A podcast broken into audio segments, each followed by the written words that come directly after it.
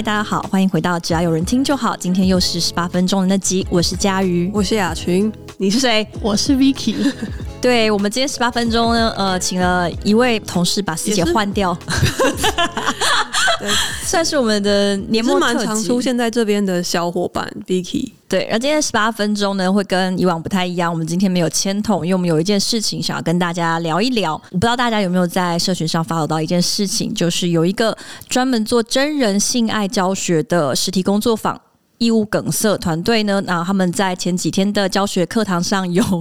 警察潜入，而且在呃老师上课到一半的时候，就把老师跟讲师们全部带走了。哦，是上课到一半的时候就带走，其实蛮傻眼的。就是对啊，没想到警察居然会卧底进去。对，因为警察就是报名成学员，然后伪装成学员，然后在里面，然后上课到一半的时候就突然发难。所以照理说，这件事情发生的方式，理论上应该就是，比如说有人去跟警察说，然后警察就会去报名，假装去上那个课，然后卧底，就是他应该同时有在搜证之类的。对对，然后就会突然在呃，就是警察同时有在搜证，就有点像是警察假扮成嫖客，或者有的时候就是毒品交易的时候也会卧底藏在里面之类的。对，然后为什么想跟大家聊一聊这个话题呢？其实是因为义乌梗塞是我们非常重要的一个客户伙伴，然后其实也让我们拿下了蛮多 社群大奖。跟呃，当时呢，就是合作的时候，为了更了解客户与产品，其实我们每一个同事都有去上过一堂他们义乌梗塞的。也没有每一个了，我们刚刚就发现一些男性都不去啊。对，我们有发现这件事情，其实就跟这整个就是市场上是一样的。对，哪一方是真的愿意付出奉献的那一方？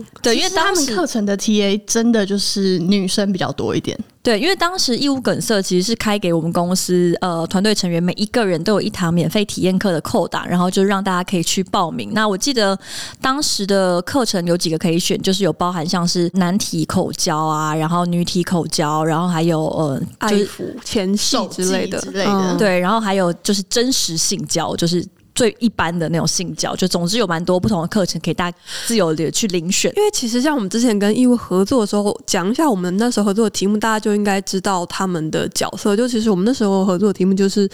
讲不好的性爱会怎么样。对，因为基本上要让大家意识到自己需要这个课程，我们就要先从怎么样的性爱其实是不够好的开始谈起，然后来告诉你，如果你有这样的情况发生，那你就应该要去上这门课。对，因为当时其实义务他们是说，他们觉得呃，性爱不只是说，应该是每一个人生活上都很重要的一部分，但是在台湾社会里面，就是大家是非常羞于或者是隐而不谈，就即使自己在这件事情上遇到很大的困难，或者是挫折，或者只是不愉快，但大家可能都会觉得说，哦，这些东西就是也没办法跟别人讨论，也没办法更进一步，就只能选择吞下去，或甚至以为哦，性本来就是这个样子，有些东西就是选择吞下去或不要吞。很多啊，都会希望我们吞下去。对，但是义务就会希望大家可以选择，有时候是可以吞的，有时候不行。对，呃，不是不太确定在讲什么，但比较特别是我们第二档合作的时候，特别是针对男性。对对对。第二波的话，就是义务本身他们有特别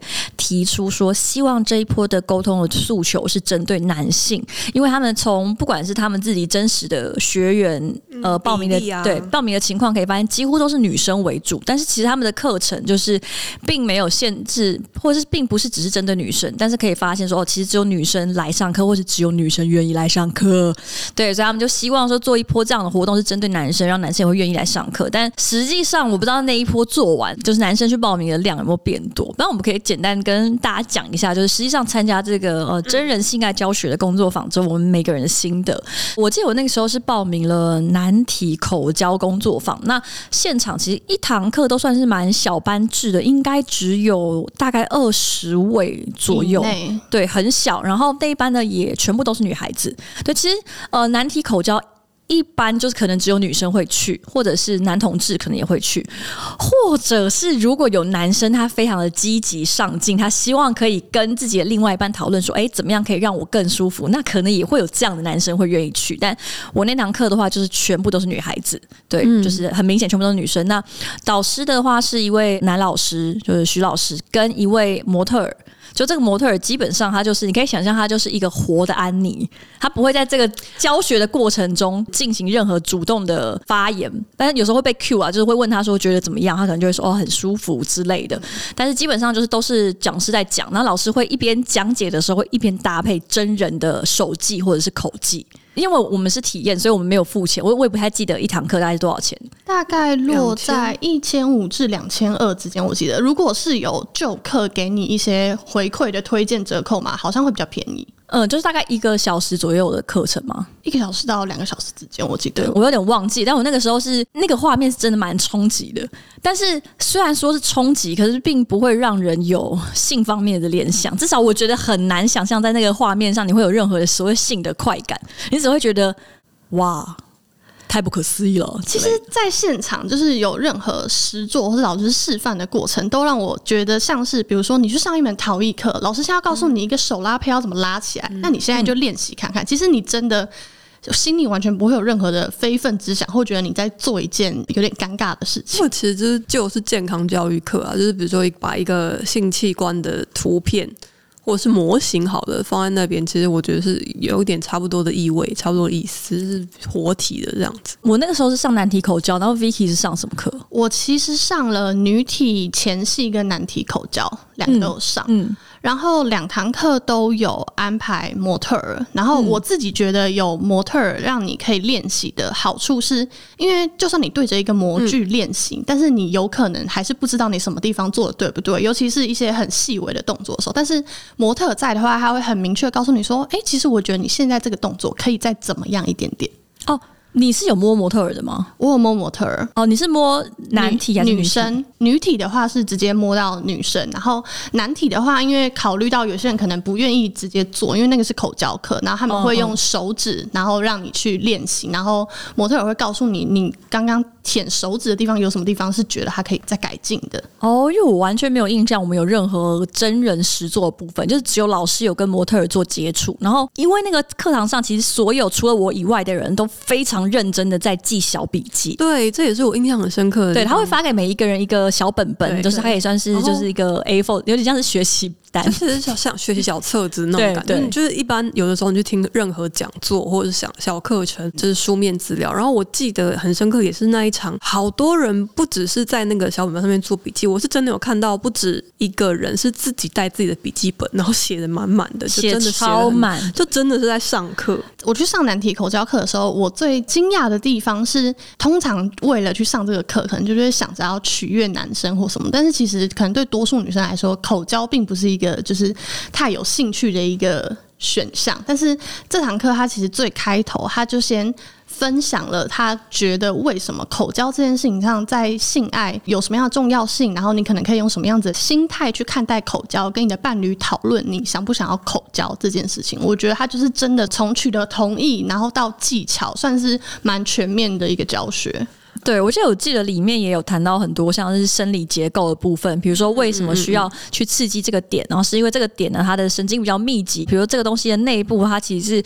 呃藏了某一个器官，那这个器官在刺激跟挤压它的时候，同时也会带来性的快感等等，它其实是一个非常 学术的讨论，也因此我其实在里面获得了很多很冲击的画面，比如说老师会一边吃着蛋皮，然后一边讲这些。对，这我希望大家可以知道刚刚那个是什么蛋皮，但是就是我觉得那一切都很不可思议，因为老师就是会非常认真的吃之后，然后就会很严肃的讲说，这边通常应该要用什么样的角度跟什么样的技巧。对对，然后而且因为与此同时，虽然我刚刚说就是模特儿像是一个活的安妮，可是基本上安妮不管被挤压的时候，她的表情都是神色如常。可是那堂课的时候的模特儿是真的会露出她要升天了的表情，所以就因此让老师的教学显得更加有说服力。就你可以感受到她越来越快乐，她就。然后，而且就是有，他有中途要求要稍微停一下，嗯、因为不然模特可能没办法继续下去了。嗯、就是会课程会太快结束。老师真的很厉害哎，就是蛮有说服力。对，因为这一切不太确定是不是教学的环节，就跟有些补习班老师会讲笑话一样。然后这个可能是一个必备的桥段，但总之我是信了。其实你们有看《欲望城市》吗？没有，我有看过他的电影版，我也没有看，但是我之前偶尔会剪两集起来看，我不知道为什么。然后其实里面有一集呢，没有记错的话，应该是 Charlotte，反正某一个角色她遇到的，就是也是房事的问题，所以他们女主角呢就一样一起去上了一堂怎么帮男生口交的课。自从那之后，我就一直对哎台湾有没有这样的课就有点好奇。嗯，然后那一次我们是因为合作，所以有机会去体验嘛。我去的时候真的感觉他们就是非常专业的教学，不是只有那种就是不让你感觉到色情那方面的专业，而是从教学的角度也很专业，就很像我今天比如说我是一个超级外行的初学者，有一天突然想要去学一场油画课，老师也会需要从很前面的东西慢慢开始带你进入环境，或是哎讲一些让大家放松的话啊。我记得我那一堂课还有拿出投影片。就是他们自己画那种透明的胶片，然后先嗯嗯先用透明的胶片让你认识一些器官的结构，然后重要点在哪里，之后再让我们看模特，然后再开始往下讲。我真的是没有任何性的联想，就觉得很难有任何性的联想，就我太多道具了。因为其实就跟教学不是会讲英文的人，他就有办法做英文教学，就是不是随便把国外的一个老外搬过来，他就可以把你英文教好。就是一门课程的设计里面，并不是只有说老师的真人实战演练跟。比如说哦，让气氛不要那么的色情，而是作为教学的设计，包含像是课程的大纲、课程的结构，然后以及在什么样的地方要搭配什么样的演练，其实都是有算计在内。你可以感觉出来，这门课程是经过设计，对，经过设计跟规划的，它是一门非常。正当的一门课，像我记得，包括老师跟就是安妮，我有点忘记那天就是我那一堂课示范模特的名字，就是他们都有先讲说自己为什么可以扮演这个角色，就他们是真的有专业，然后真的有开过课的，真的是用心的想要做这样的一个工作坊。但我不得不说，我因为我上课到中途的时候，我其实都有一直传讯息给朋友，然后我那时候有跟他讲说，模特很帅，模特真的很帅，模特很帅又很辣，没有印象。就我不确定这个是不是也是课程设计的一部分，但是我觉得这个部分是。设计的很好，对，也蛮重要的啦。对，我觉得算是蛮重要的，要有一些可以让你带入的东西。呃，没有，没有带入的东西，没有跟现实生活中接触都离得太远了，好，我觉得蛮脱的。呃，我很好奇，那个时候 Vicky 有邀请男朋友去上这门课吗？因为当时就有一堂免费的名额，所以其实我问了男友，是他要去上女体的课，还是我要去上男体的课？嗯、但是因为我本人就是一个蛮利他主义的人，所以就是我去上了男体的课。对，因为我们想跟大家解释一下，因为 Vicky 的男朋友是一个利己主义者。对，因为 Vicky 说他是利己主义者，那通常我们是用自私在形容这样的男性。其实我真的觉得还好，就是我我理解到他愿意给的爱就是这么多，然后他也愿意坦诚的跟我说，所以我也接受。他是一个诚实的自私的人。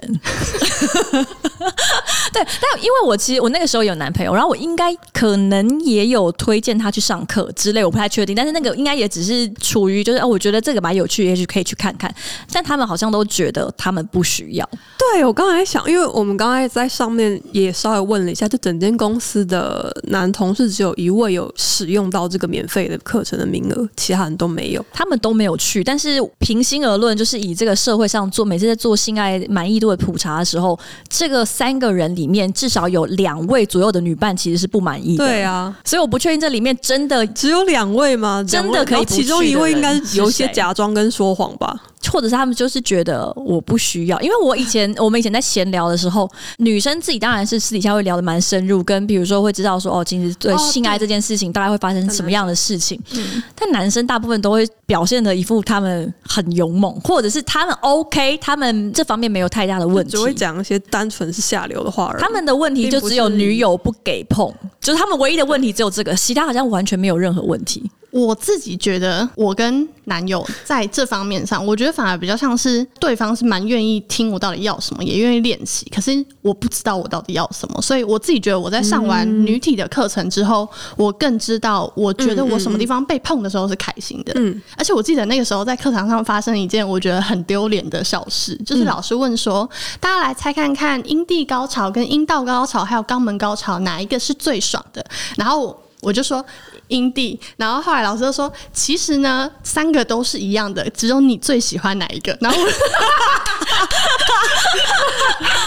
就我只在告诉全世界，我最爱阴蒂高潮。可是应该很难有人不爱阴蒂高潮啦，我觉得，因为阴蒂高潮是真的会给你一片很宽广的。但我这其实因因因为其实后面的东西就是它刺激到的东西其实是一样的，就是在体内是连在一起的。我不知道肛门是不是，但阴蒂跟阴道应该是差不多意思。但是这个真的就是很不一样。我我自己跟不同朋友聊的时候，也有人会觉得它两个东西完全不同，感觉好像不太一样。他们会说那个完全是不一样感觉。但是我因为我认识他另外一半，然后我就有点难以想象他另外一半能带给他。多大的快乐？我我你在说什么？我好希望，我好希望不要是一些共同朋友哦。哦，不是不是不是这样，太好了太好了。对，但讲到我觉得这个课它真的有效，除了真的带给我一些技巧上的精进以外，我有看到蛮多学员的心得，其实是他们觉得上这个课让他们更愿意跟伴侣聊自己喜欢什么，或讨论伴侣的感觉是什么，然后反而让整段关系变得更好了。嗯、对，因为我觉得其实你愿意去上这门课，其实就算是在亲密关系里面，性也是一个大家常常。避而不谈，或者是不知道该怎么开口，或甚至是感觉讲了也没有用，但明明又很重要的一个项目。那我觉得愿意参加这一门课，你就至少有一个起始点，就是你至少会有一个机会让大家基于是讨论课程或者讨论知识的心得也好，可以把这件事情放在一个比较没有那么敏感的地方开启这场讨论。我去上那堂课，也有很多学员的回馈，因为老师有说：“哎，你怎么又来了？”就很多人是同一二访二访对同一堂课，然后他就反复的在回。回去上，因为他可能就是这堂课学到的东西之后，他会回去演练，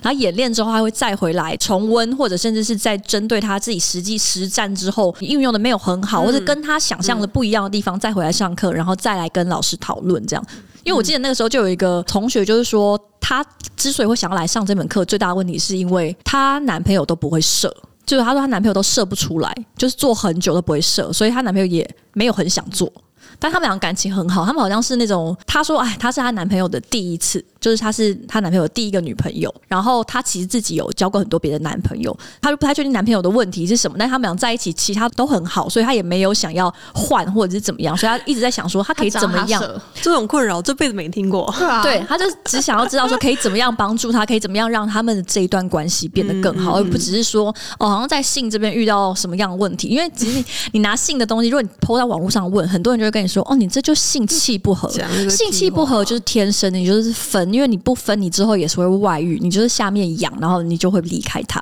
就是网络上很常得分手，对，关系坏了就是要修，不是丢。我是觉得可以修看看，但是你也没有说没修看看不。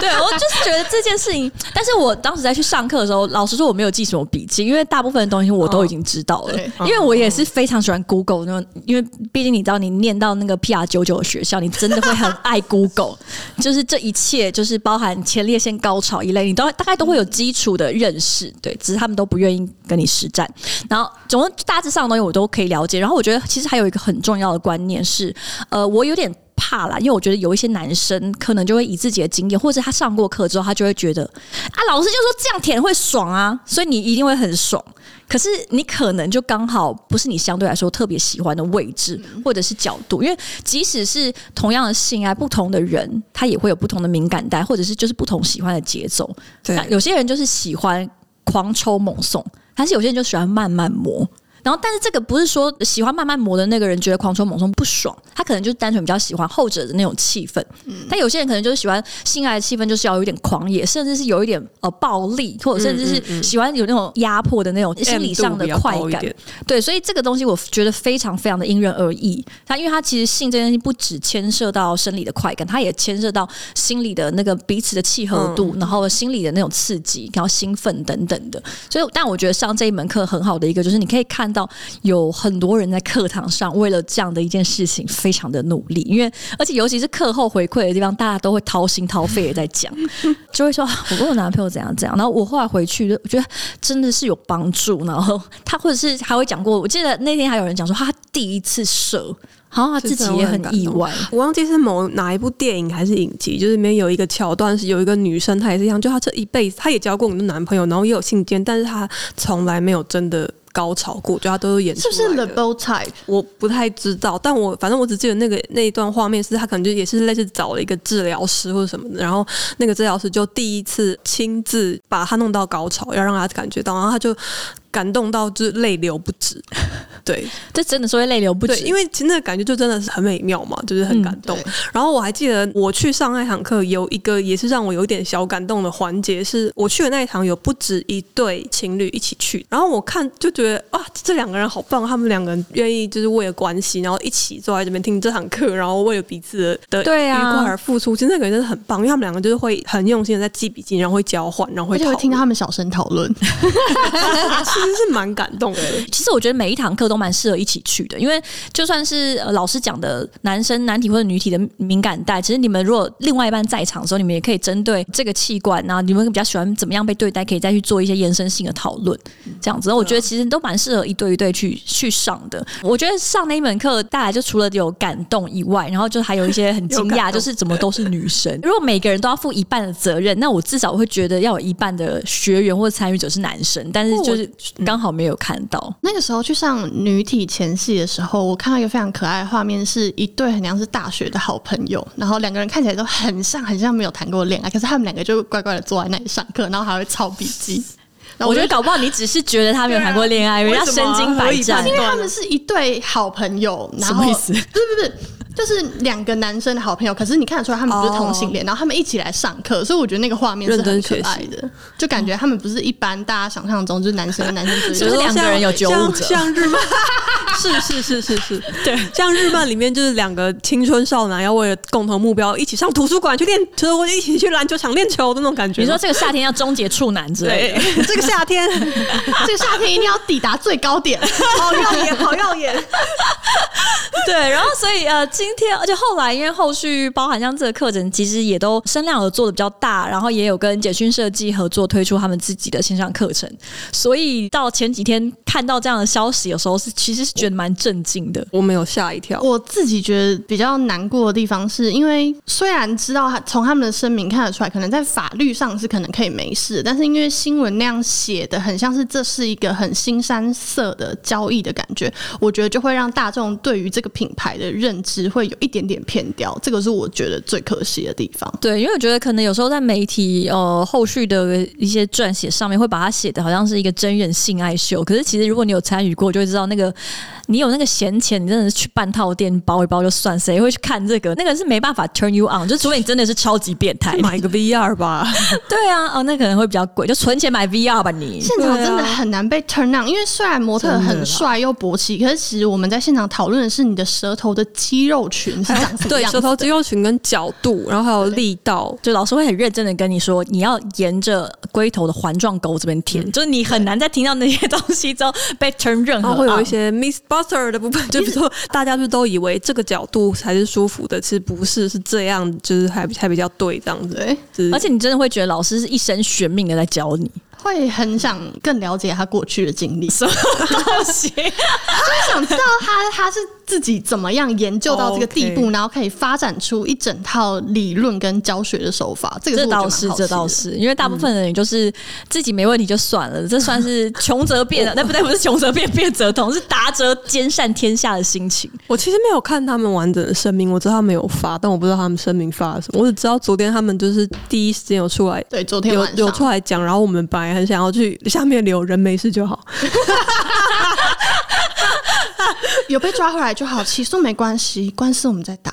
因为呃，就是他其实里面有讲到说，他们自己也知道办这样的课程在呃这个法律上，目前台湾的现行，不管是社会风气或者是法律上，可能都是游走在比较法律边缘。然后确实，实际上目前是没有任何一个法律条文，貌似是可以定他们的罪。但是因为有一些可以定类似行为罪的法律条文还是有的，所以这个就真的比较自由心证啦。那我自己是觉得这种就是会影响某一些人的观感。那如果这些人都能够去上课的话，我想应该有助于改变他们的想法。我只能说，我之前看到学员的某一个心得，我很喜欢的一句话是：如果你喜欢打篮球，你想要把它练好的话，你会做的事情不是上网去搜寻，而是你会真的去练习打看看，或者是你会想要找老师教你怎么样可以打得更好。所以我觉得在性爱这件事情上也是这样子看待的。所以我其实蛮乐见有一个品牌在为这样子的事情做努力。没有，他们就会上网，然后 Google 一些。关键字，然后看有一些人篮球打得很猛的那种，就是拍摄的片，然后他们就会觉得自己很会打篮球，然后他们就会说自己是三重 Michael Jordan，他们就会打篮球啊、冲撞素人，或者是篮球五马之类的，就会他们就会看很多这一类影片之后，他们就会突然觉得自己也很会打篮球。没有，他们最后都只想要中出篮球。对，然后会在三 P 线那边。哦，因为我之前跟思姐有去上过一个朋友的 podcast，叫做《谈性说爱》。尤其是不知道我们大家有没有注意到，就是在 podcast 的生态里面，其实蛮多是讨论性爱相关的影片，也也有可能是因为呃，在因为 podcast 不是主持人不会真的露脸嘛，那所以他其实相对的给讨论这样话题的人一丝的就是隐私跟隐秘安全感等等的。那我们那时候去上那个节目的时候啊，《谈性说他》这个节目呢，它基本上是一样，每集会收一些呃听众的来讯，他们会讨论一些他们在性上面遇到的一些问题啊，或者是关系上遇到的一些问题，然后主持人会用聊天的方式给予一些建议。那一次也是有几个人投稿，然后我那时候感觉其实是蛮多人会把自己的性爱的问题向外求援，但是其实说真的，因为每一个人要的都不一样，就是不管是改关系的样子，或者是啊他期待的性爱的模样，其实都是不一样的。与其你对外求援，或者是你一个人孤军奋战的上课，其实都不如如果你可以好好的跟你的另外一半讨论清楚，你在这个里面遇到的什么样的问题，然后在一个很安全而且有信任感的前提下，那我觉得这个才是呃比较良好的对待性的方式。当然，真的也不是非常容易啦，嗯、对，就是真的要有一个信任的基础，跟真的想要把这件事情做好。就如果只是闷着头一直做，其实不会变好，反而会让有一个人会慢慢飞傲。就是不要埋头苦干。